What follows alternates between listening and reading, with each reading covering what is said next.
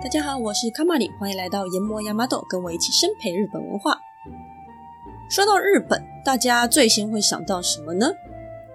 拉面、樱花、武士，或是你的脑袋里面可能会浮现一座立于天地之间，顶上盖着皑皑白雪，倒映在湖面上，衬着满山的樱花或是一片火红的枫叶。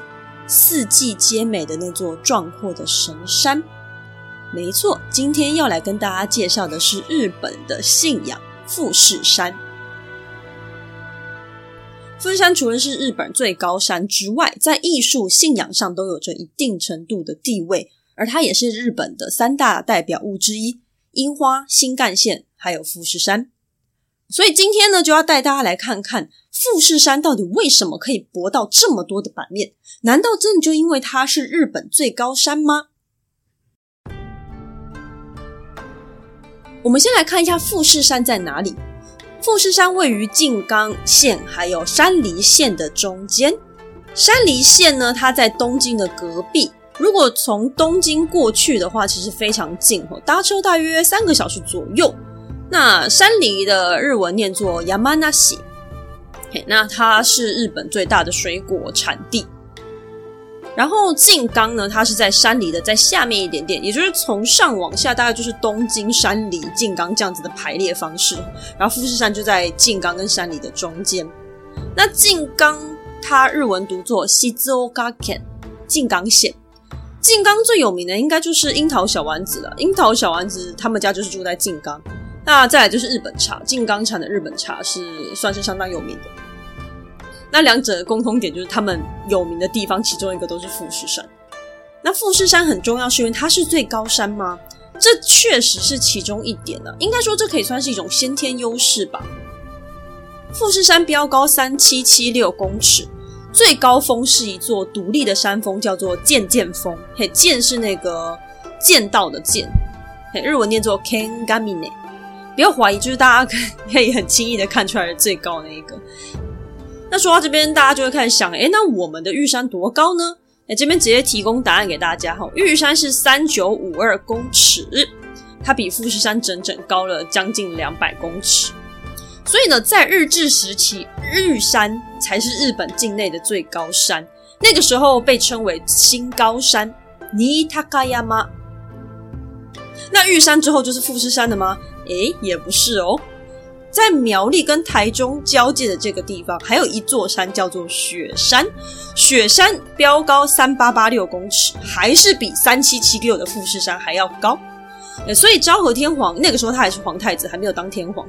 他在他生日那一天帮雪山命名为次高山，就是仅次于新高山，就是玉山小一点点的次高山。而且那个时候，雪山山上其实是有神社的，不过现在已经没有存在了。也就是说，日治时期结束之后，日本也同时失去了两座他们的最高峰，最后只能乖乖守着自己境内的富士山。富士山的形状是一个三角形，山顶是平的嘛？那山顶除了七八九月之外，剩下都是积雪的白色状态。啊，七八九月积不积雪，其实要看每一年的气温状况不一样。所以七八九月也不一定完全没有雪，只是有的时候会比较少。那富士山可以爬的时间就是它没有雪的这段时间，所以每一年的开山时间是七月。那不过如果当年比较冷，雪融化的比较慢，那可能就会稍微推迟一点开山的时间。至少七八两个月是可以爬山的，那九月就会关闭。不过还是会有人在封山之后跑去爬了，像前一阵子就有一个新闻，就是一名男子，日本人，他就穿得很轻便，没有任何装备，在十月的时候一个人跑去爬富士山，而且还一边直播。那那时候网友就一直劝他说：“你不要再爬了，快点下山，因为。”那个山上都是雪，而且大家想一下，富士山它跟我们台湾山是不一样，它没有树诶，它就是一堆山坡，然后都是石头路，你要这样走上去，其实是相当辛苦的。然后当那个山上全部都是雪的时候，你是需要一些雪靴或者是反正就是可以抓地的东西，他完全没有那些装备，而且他好像不是一个有在爬山的人。总之，他就是一边直播，大家就一直劝他赶快回家，那就。最后他就真的是很遗憾的，他在山顶的时候滑了一下，就直接滑落山下，就叭叭叭直接滚下去了。所以等于说线上那些网友就是变成在观赏一个死亡直播，其实是相当可怕的一件事情。奉劝大家爬任何山都要有所准备，而且千万不要小看大自然。而富士山被联合文教组织列为世界文化遗产。那刚刚提到嘛，在艺术、信仰、地质等多方面都影响着日本。富士山山脚下还有著名的青木原树海、富士五湖，也就是五个湖。那这些都是相当著名的景点。名字的由来，富士山富士山。它无论是读音，就是这个富士山这个读音，或者是富士山这三个汉字的演变，其实都是非常值得讨论的，而且说法有很多。不过目前可以确定的是，吼，到目前为止得知有记录的文献当中，最早最早富士山出现是在《长鹿国风土记》里面的一段故事。长鹿国风土记，长鹿国是时长的长，然后陆地的陆。长鹿国它在哪里呢？它在现在的茨城这一带，也就是东京的诶东边这一块。吼，那长鹿国风土记，风土就是风土民情的那个风土，记就是记录的记。所以顾名思义，这个风土记其实就是记录这个地方的一些民俗传说啊，还有事迹。所以它就是专门在记录长鹿国这个地方的故事的一本作品。那它跟古事记还有日本书记同样可以当做当时文化的考证。但前者呢，它是比较偏正式的国家历史，而风土记比较像是各地的传说故事。啊，那我们来看看富士山出现在风土记里面的故事是怎么样的。从前，从前有一位祖神大人，他呢从天界下到凡间，到各地去寻访各家神明的状况。啊，大家也知道日本就是什么东西都是神嘛，什么山神、树神、水神一大堆，所以这个主神就天上神，他就下来想要看看大家过得怎么样。那这一天他就来到了富士山啊，不过当时书上面写它叫做福慈山，福是福禄双全的福，慈是慈悲为怀的慈，福慈山也是念作富士山。那主神就来到这个地方，他就希望可以住一晚啊，休息一下这样子。不过福慈山就跟他说：“啊，不好意思，因为我们现在正逢新长季，所以在斋戒中。没有听过神话系列的朋友，我这边快速介绍一下哈。新长纪念作新旧赛，它是天皇每年秋天的时候，为了感谢神明，让大地丰收而举办的重要祭典。那新长这个字其实就是新获谷物的意思，就是我新得到一些谷物的意思。”所以扶持三大的意思就是说，因为新获得一些谷物啦，所以在斋戒中，因为可能你要先做一些祭祀啊、感谢的活动，总不能拿到就吃吧？就是对对上天还是要有点敬意之类的这种感觉，所以正在斋戒中。那因为斋戒中，所以他就没有东西可以招待主神大人嘛。那主神大人就很生气啊，他想说：“哇塞，很大牌耶！你们要斋戒是你们的事情啊，你们要感谢天神，嗯、呃，我应该在里面吧？反正不管怎么样，我是你们的老大，我来这边看你们不错了，还要住在你们这边，已经算是你们很大的福气了。你们还在那边嫌，你们没有感恩戴德，就已经对你们相当宽容了，竟然还敢恩将仇报，说不方便招待，然后他就很生气啊，他就诅咒福慈山说。”你这个不知好歹的坏山，往后你将终年覆盖白雪，寒冷难耐，人们都不愿意来，更不会有人亲近，也不会有人来祭祀你。说完，他就转身就走。接着，他就来到两百公里外的另外一座山，它叫做竹波山。竹波山念作子库巴桑。那这个主神大人一样跟竹波山说，他想要住一晚。那竹波山就满怀敬意的说。主神大人虽然现在正在新长记的斋戒中，可是因为主神您莅临寒舍啊，所以我还是要破戒来招待一下主神大大。一边说呢，一边真的就准备了一桌子的菜肴，很尊敬的侍奉着主神大人。哇，那主神就很开心，整个心花怒放，他要的就是这个东西。于是呢，他就祝福竹波山可以千秋万代与人民同乐，且人民会用丰富的美食佳肴来祭祀竹波山。这就是为什么慈福山经常下雪且难以攀登，但竹波山则相反，很多人会来这边载歌载舞、喝酒玩乐，至今依然如此。好，那以上是故事的内容了。不过大家也知道了，虽然富士山在故事里面好像被诅咒，但其实到现在它还是非常多人会去攀登。不过它难以攀登，只是因为它的难度比较高嘛，它的高度太高了。它的它就算比我们的玉山矮，它还是跟玉山差不多高。大家都知道，如果要去爬玉山，听起来就是一件哦哇哦的事情，更不用说爬富士山。富士山没有树，没有什么，然后它就是一堆石头，走上去真的是非常辛苦。好，所以它积雪加上攀登难度比较高，都是在左南边，因为它高度很高。那竹波山它多高呢？竹波山标高最高只有八百七十七公尺。那当然，相较于三千多的富士山，它自然是亲民的很多。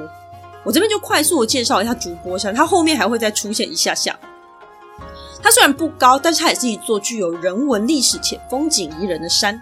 竹波山位于关东地区的茨城这个地方，也就是刚刚。这个长渡国风土记的这个地方，在山顶可以眺望整个关东平原，而且与富士山齐名，因此有西有富士，东有竹波的说法。它虽然没有符合山岳资格，但是它一样被日本列为日本百名山之一，由此可见它的重要性。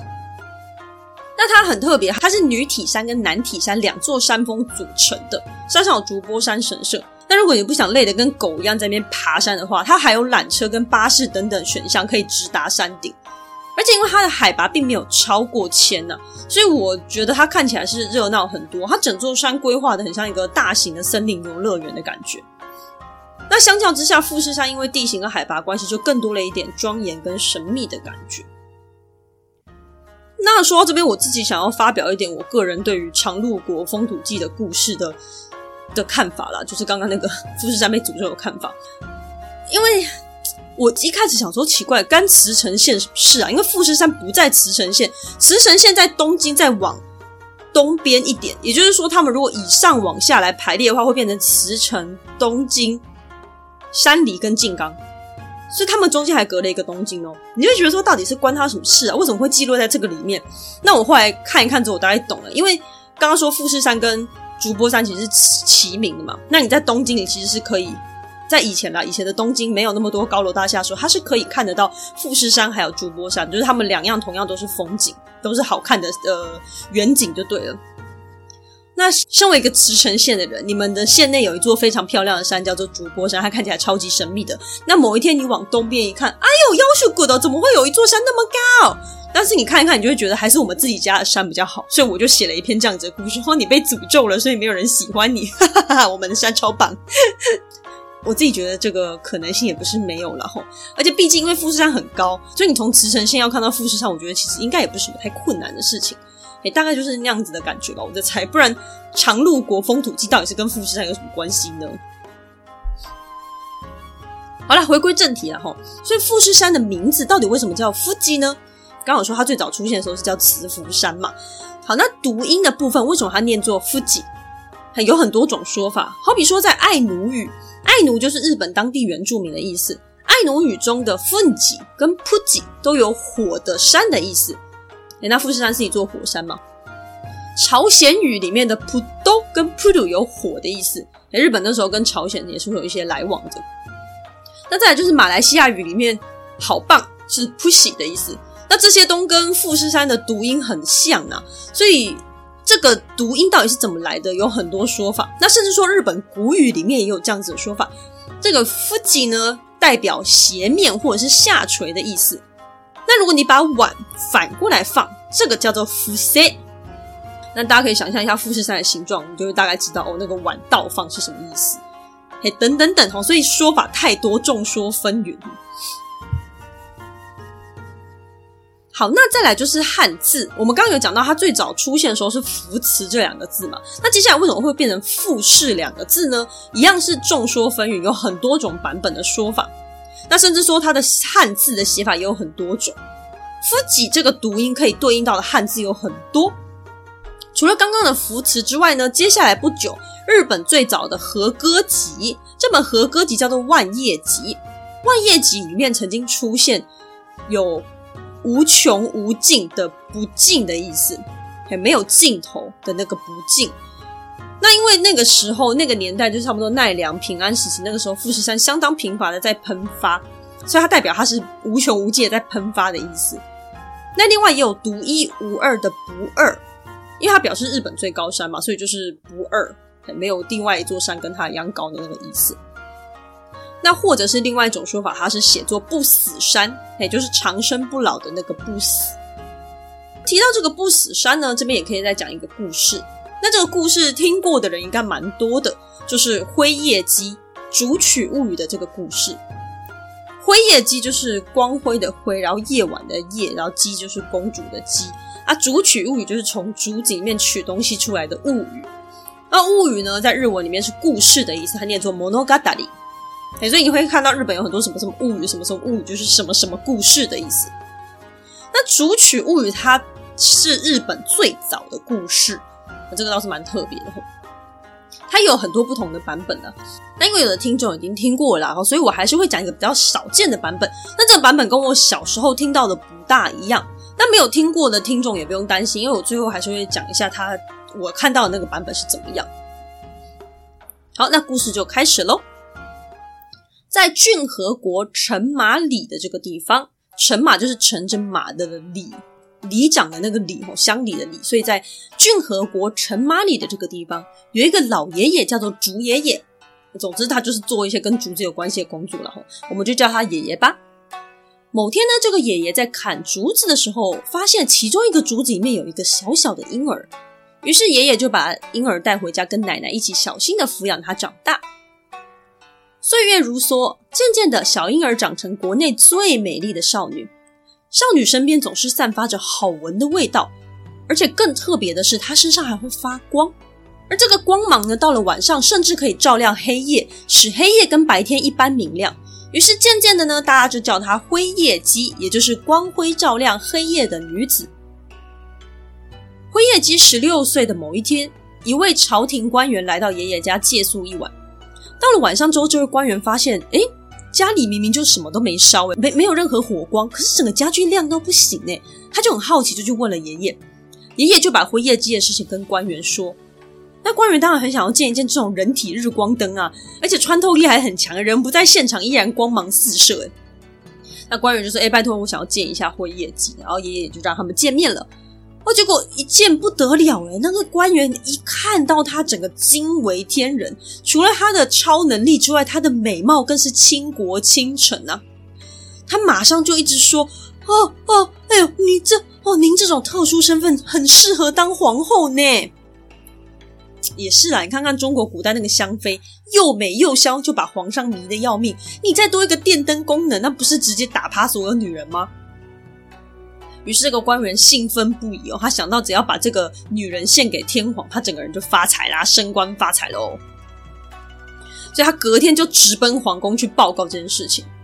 那辉夜姬知道官员想要让皇上娶她之后呢，他就立刻宣布他要回到富士山上去，他不能当皇后。他跟爷爷奶奶说，如果想见他的话，就到富士山来。哎，等下也太强人所难了吧？人家都一把年纪了，还要爬那么高的山哦。那于是呢，辉夜姬要走的消息很快就传遍了整个骏河国，大家都相当不舍啊。而辉夜姬要启程的那一天，来了很多很多人，大家都泪流不止，相当舍不得。那这些眼泪呢，就变成现在富士山脚下静冈县境内一个叫做润景川的河流。好啦，就这样，辉夜姬就回到了富士山的山洞里啦。原来呢，辉夜姬是富士山的山神。后来为了继续造福这个乘马里的人民吼，所以后来辉夜姬又化为浅间大菩萨至尊神，回到了这个地方，继续享受香火。现在祭祀富士山的神社就叫做浅间神社，而里面主要祭祀的神 是我们的老熟人，他就是天孙尔尔义命的妻子，山神的女儿，叫做木花开野姬，我们的樱花女神。那这个浅间大菩萨其实跟木花开野姬就是同一个人。好了，不过这个版本跟不死山的关联性稍微弱了一点点。不过他解释了一些，呃，像那个润景川啊，或是呃木花开耶姬的来源。那另外一个版本的关联性会比较强一点哦。另外一个版本的结局也是我们比较熟悉的。通常我一般看到台湾的故事书都是讲这个版本。亲自来见到辉夜姬的人是皇帝，然后那时候皇帝是爱上了辉夜姬。不过因为辉夜姬他不是地球的人，他是要回月亮的。所以他还是没有办法跟皇帝长相厮守，他就给皇帝一个不老不死的药，人就离开了。那天皇皇帝，嗯，看到药的时候就觉得难过啊，因为你再也见不到你的爱人的话，你要长生不死有什么用呢？于是皇帝就带了一大堆士兵爬到富士山上。怎么觉得以前那个年代要爬富士山好像很简单一样？好的，反正他就是带着士兵爬到离天最近的地方，那就是富士山嘛。他把灵药丢到富士山口给烧了，哎，所以这座山就被称为不死山，是因为这样子来的。叫做不死山，还有另外一个说法。这个故事的主角，大家其实可能或多或少有听过吧？有的听众应该是有听过的。他叫做徐福，徐就是双人徐，福就是福气的福。徐福是秦朝年间的方士，对，就是中国那个秦朝。那所谓的方士，其实就是道士的意思啊。那个时候，秦始皇想要找长生不老药，这件事应该蛮有名的了。哎，所以呢，徐福就跟皇帝说。遥远的海上有蓬莱、方丈、瀛洲三座仙山，他一定可以在这些地方找到长生不老药。所以秦始皇就给他很多人力，让他出海去寻找。那最后当然是没有找到了。然后徐福最后也是没有回中国。很多人认为徐福后来是去了日本，所以后来在日本跟徐福相关的传说其实不少。啊，这个之后我们有机会会再来谈谈。所以呢，在中国东方的日本啊，那时候就被称为东瀛嘛，就是东边的瀛洲的这个瀛吼。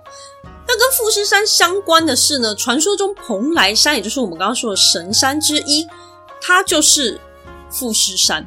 那徐福后来其实是有找到这个富士山，也就是蓬莱山呢，然后就跟秦始皇派给他的那些人就在这个地方住下修仙。诶，所以呢，富士山被叫做不死山，诶，跟这个长生不老药的故事也是有一点关系的。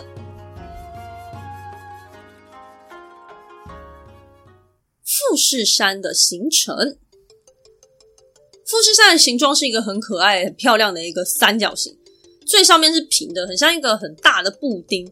我第一次看到的时候觉得很可爱，因为你在台湾其实没有看过这种形状的山吧？那原因是因为形成的方式不一样了。一座山的形成方式有很多种，以前国中的时候可能多少都有点学过。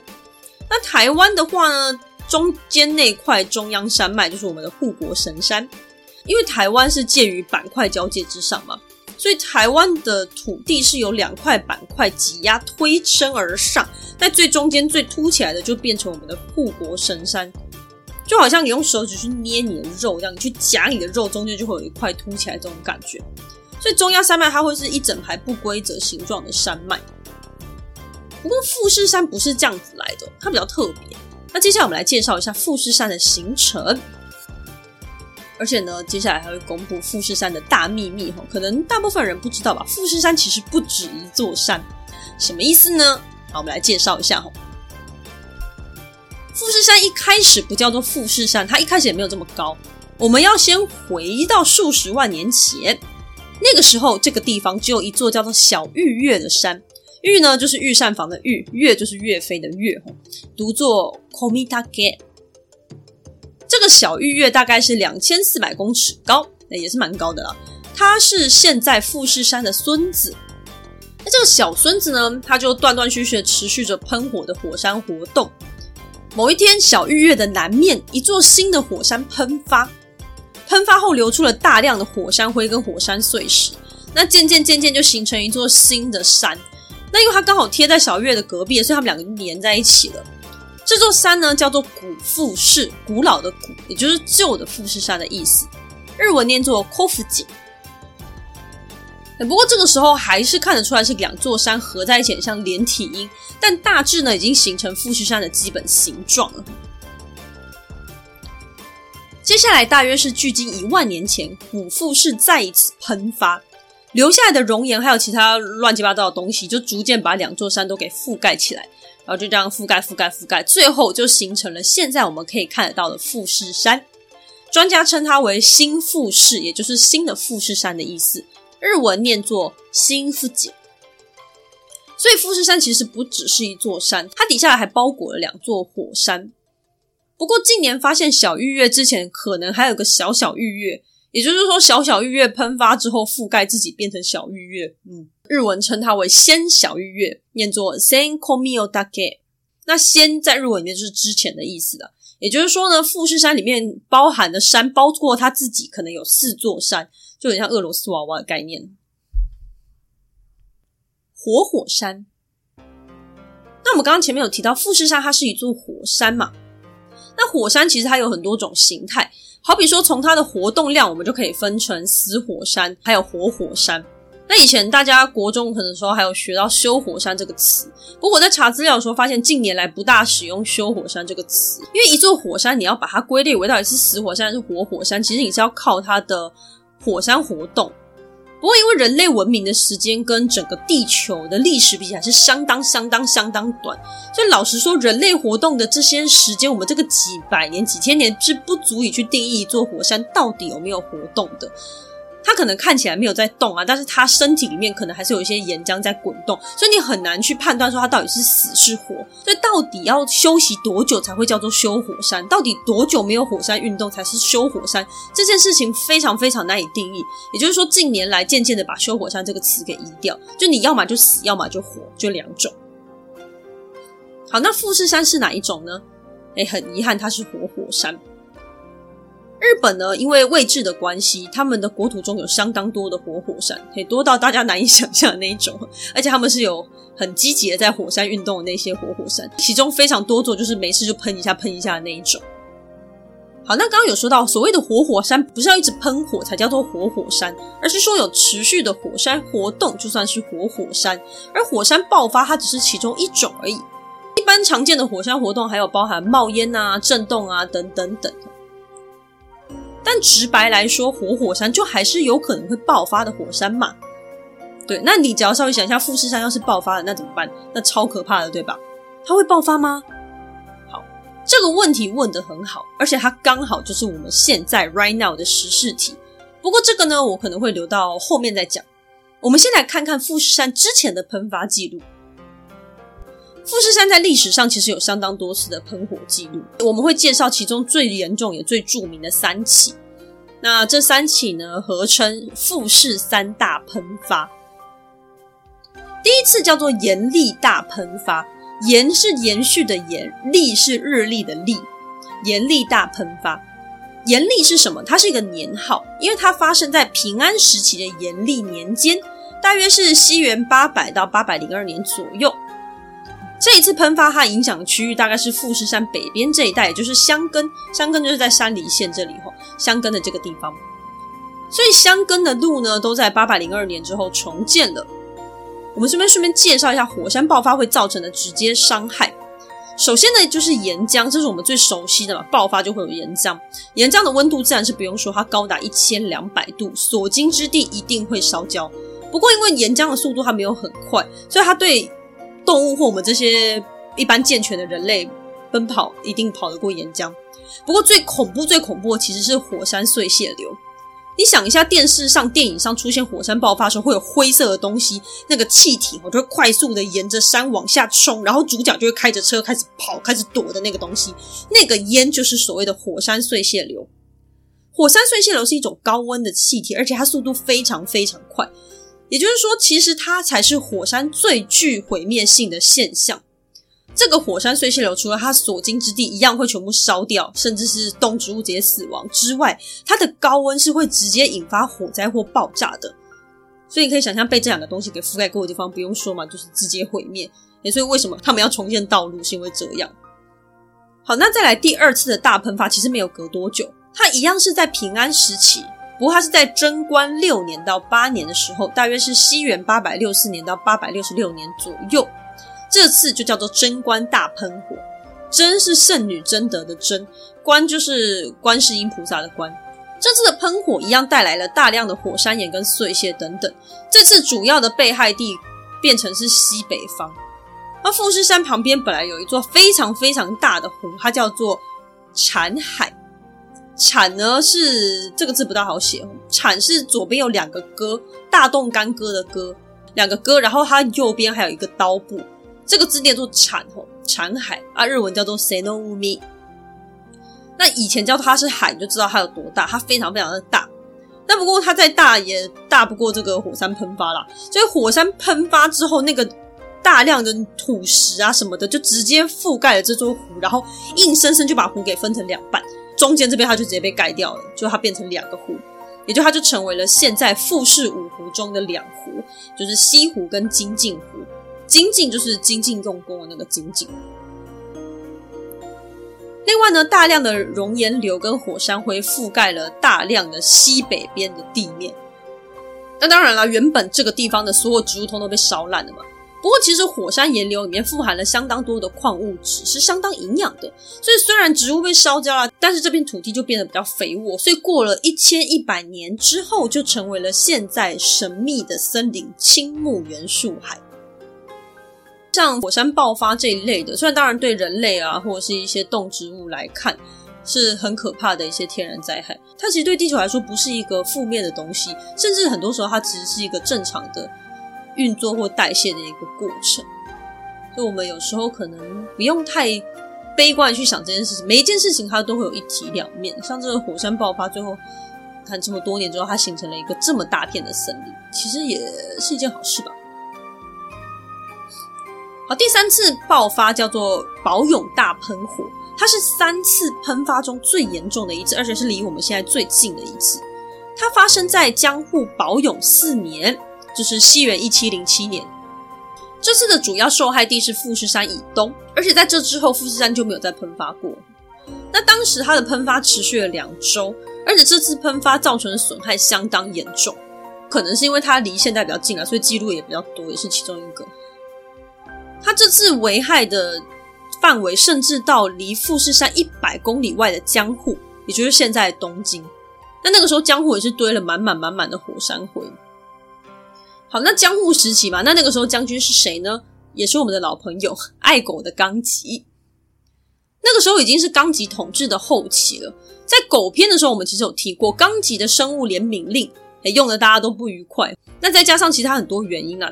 所以到后期，其实人民对于现在这个将军是相当相当不满的。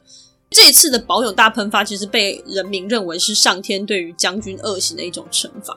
那当然这都是迷信啊，不然惩罚将军就好了，关人民什么事啊？好，那我们来讲讲就是这整件事情。那在宝永大喷发之前，其实有发生地震。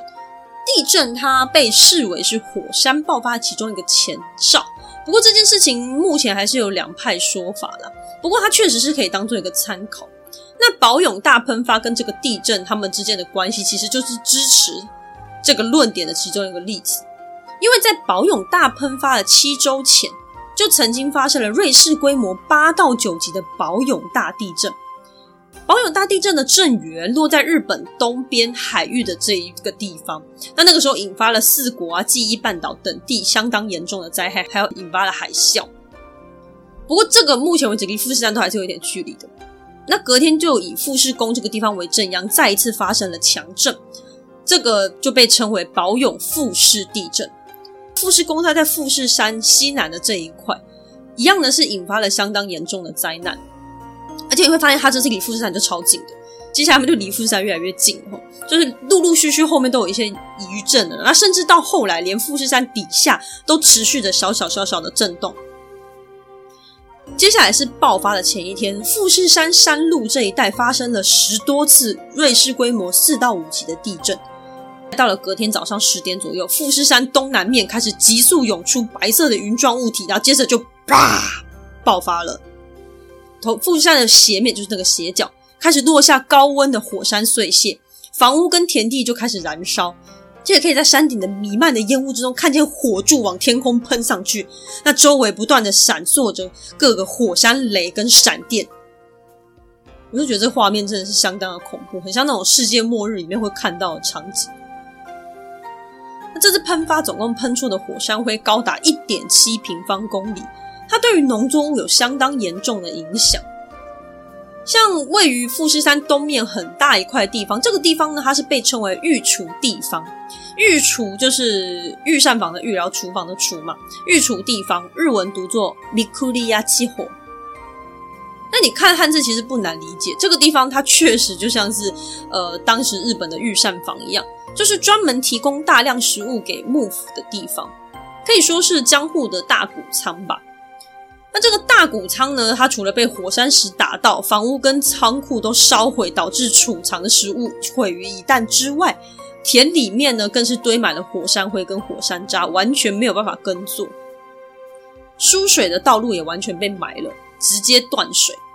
所以呢，当地跟江户几乎同时陷入一片相当严重的饥荒。而且你想，那个时候也没有飞机，也没有什么可以空投一些灾难包。那时候真的是很可怕，对他们来说，应该真的是瞬间跌入地狱的感觉吧。好，那这边稍微讲一下那个时候的运作方式啦，就是江户，也就是现在的东京，他们是算是统治的一个中央的地方嘛。那其他的各大藩国，就像是地主国那种感觉，他们是各自自治的，就是他们自己藩国自己的运作方式啊。那每年就是固定会缴一笔东西啊、物资啊、钱啊到中央去这样子。也就是说呢，江户自己的御厨房断粮，他就是自己断粮了。那其他藩国不一定会断粮，他们自己有他们自己的田地。所以，身为江户幕府，他要做什么？他要做的就只能跟其他的藩国收更多的税。那甚至他们还首次跟人民课税。在这之前，日本是没有在跟人民课税的。好，所以政府其实蛮积极的在想要处理这件事情。不过他们收集到四十万两中，有十六万两用来救灾，剩下的都被纳入幕府的国库，拿去作为国家财政用了。你们突然懂了为什么当时的人民希望幕府受到天罚？真是很活该耶！国家厨房不修好，人民不能温饱，到底还有什么国家财政比这个更重要啊？好，算了齁。那虽然政府有帮助了，不过要完全修复几乎是不可能，有很多很多地方甚至超过了二十年都没有办法复兴。那刚刚提到的小厨房，它在小田原藩。那小田原藩大概是现在神奈川一带，他们的稻米收成量哦，花费了九十年，将近一个世纪才恢复到原本的那个量。那因为国家厨房一个世纪内都没有办法重新站起来，所以生产量有很长一段时间是大不如前。因此呢，甚至在这次爆发之后，过了八十年，还引发了大饥荒，引发了人民的反抗。所以不要小看这个富士山爆发。那另外喷发之后还引来了严重的水灾，你想说，诶，关水什么事啊？对，关水什么事呢？事情是这样子，富士山底下会有很多条河流嘛，因为山旁边会有河流是正常的。那刚刚说到火山不是会堆积一堆东西在田地上吗？那当地人，你是当地人，你会做什么？赶快把那些东西收集起来清一清啊！但清一清之后你要怎么办？你又不能把它丢掉，那时候又没有垃圾车，所以他们就把这些火山灰啊、火山石全部把它堆在同一个地方。那这个地方就变成一个小小的废弃场，那废弃场就这样堆堆堆堆堆，就堆得很高嘛。那这些沙土每次碰到下大雨的时候就会溃堤，然后一起流入富士山东边的一个叫做九凶川的河里面。那这个九凶川本身在富士山爆发的时候，应该就已经堆了不少沙石，加上这些溃堤，水位瞬间就会高度上涨，变得每一次只要下雨就会溃堤，下雨就会溃堤。因为你下雨，那个废弃的厂里面的沙土就会掉到河里面去，然后水位就会瞬间暴涨，然后就会溃堤，然后接下来就是严重的水灾。所以宝永大喷发之后，这个地方持续了一百多年的洪水灾害。然后再来就是喷发至今到三百多年了，富士山东侧的斜面这个地方还是很容易发生雪崩跟土石流，也都跟这个宝永大喷发是有关系的。那值得一提的是呢，这一次喷发的地方不是从富士山的山顶，它是从侧面一个叫做宝永火山口的地方喷出来的。那这个喷发完之后，它就形成了一个小小小小的宝永山，粘在富士山山上。那如果你看富士山的照片，你会看到它右边会有个凸起的地方，那个东西就是宝永山。而宝永山上就因为喷发形成了三个火山口。好，那这些资讯都可以先记起来，因为后面我们都会用到它。这就是富士山的喷发记录。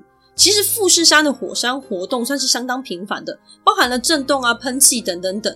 喷发最久的间隔是三百到四百年，最短的话可能两年或几十年就喷发一次。不过富士山从三百年前的保有大喷发之后就再也没有喷发过。诶，刚开始其实还有一些小小的喷气哦，但是到后来越来越接近现代，几乎就通通就没有了。它没有出现任何的火山活动。所以他一开始是被归类到休火山的，可是他其实没有死掉诶。科学家后来发现，它的压力，也就是那些岩浆，它是全部存在火山内部，它没有被释放出来。所以它到底会不会爆发，其实是相当有可能的，而且很可能就发生在最近。富士山会爆发吗？为什么呢？如果爆发了，会发生什么事？哎，这些问题呢，就留到下一集跟大家一起讨论。那不过不喜欢这种阴谋，也不能说阴谋论的，不喜欢这种很负面的东西的朋友也不用担心。下一集我们还会同时介绍一些文化面的东西，例如说艺术上、宗教上富士山的影响。那还有富士山的旅游风景啊，跟一些可爱的小知识，所以请你千万不要错过喽。今天谢谢你的收听，我们下集再见，拜拜。